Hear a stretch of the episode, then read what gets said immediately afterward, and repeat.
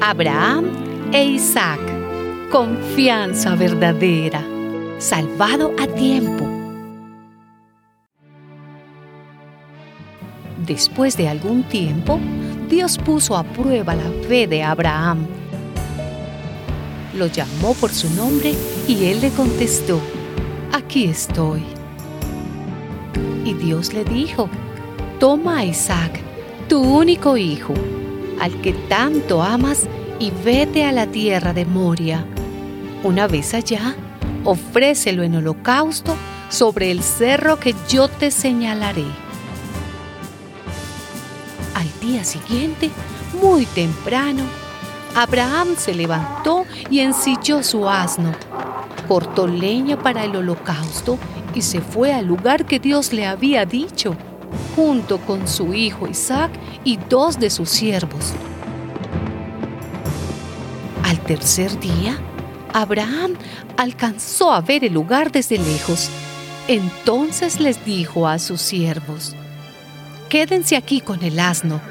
El muchacho y yo seguiremos adelante. Adoraremos a Dios y luego regresaremos. Abraham tomó la leña para el holocausto y la puso sobre los hombros de Isaac. Luego tomó el cuchillo y el fuego y se fueron los dos juntos. Poco después, Isaac le dijo a Abraham, Padre, ¿qué quieres, hijo? le contestó Abraham. Mira, dijo Isaac, tenemos la leña y el fuego, pero ¿dónde está el cordero para el holocausto?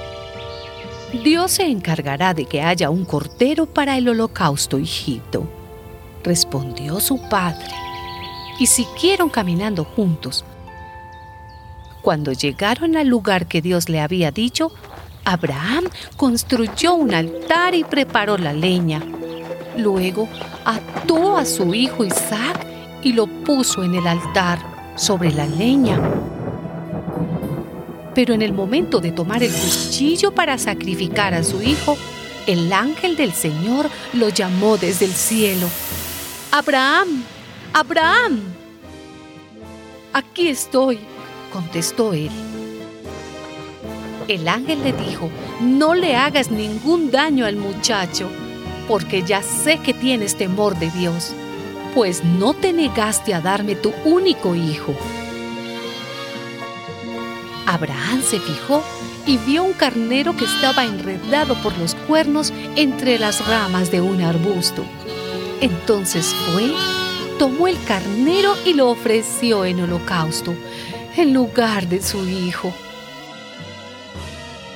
El ángel del Señor llamó a Abraham desde el cielo por segunda vez y le dijo, El Señor ha dicho, puesto que has hecho esto y no me has negado a tu único hijo, juro por mí mismo que te bendeciré mucho.